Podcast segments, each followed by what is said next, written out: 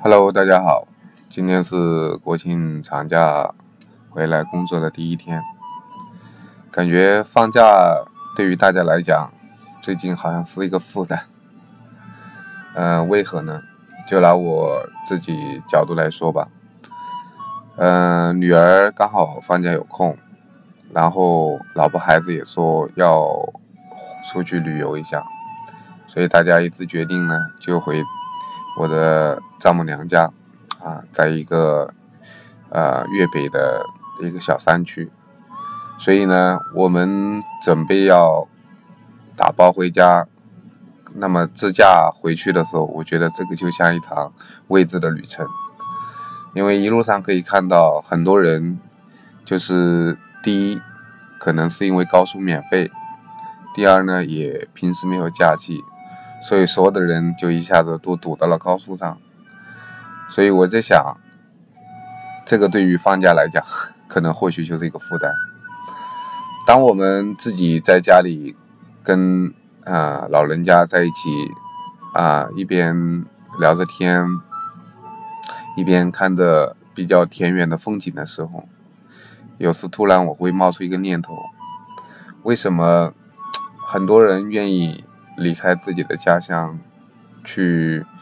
啊一些陌生的地方去冒险，去寻找一些未知的出路？我觉得可能最重要一点，就是因为当他习惯了宁静、习惯了平静以后，他觉得。想要找一种不平静的生活方式。其实我看到在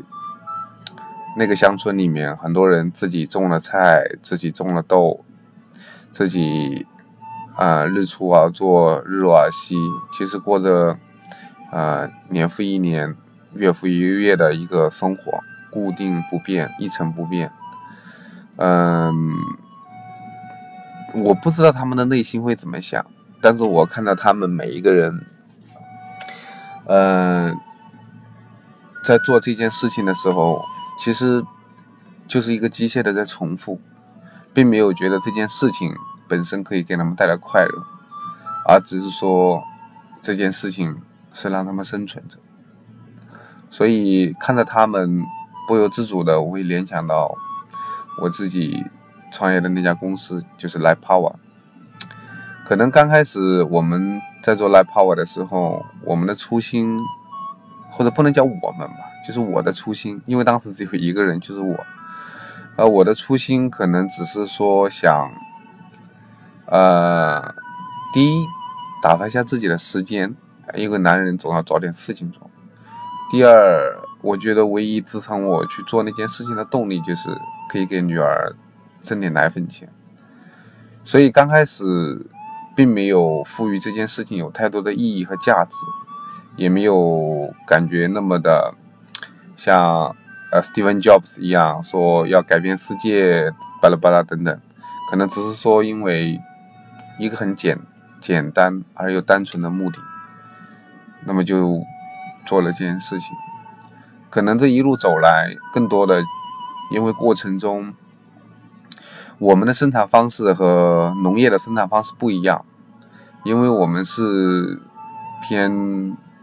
呃创意的生产方式，应该是比工业的生产方式会更更未来一的方式。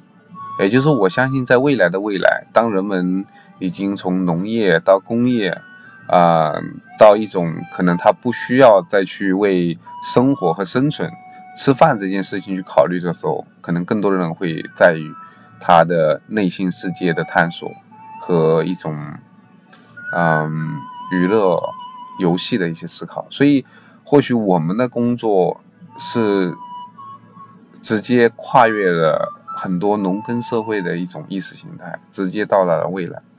所以这就是让我们在呃自己的一种，嗯，在生产的过程中，我们叫生产，或者说我们在创造。呃，一些很精彩和不同故事的过程中，让我们越来越走向自己的内心世界，在探索自己的内心世界。或许这种满足感或者这种成就感，是传统的生产方式所不能给予的。所以我就想到，在呃，那个乡村里面的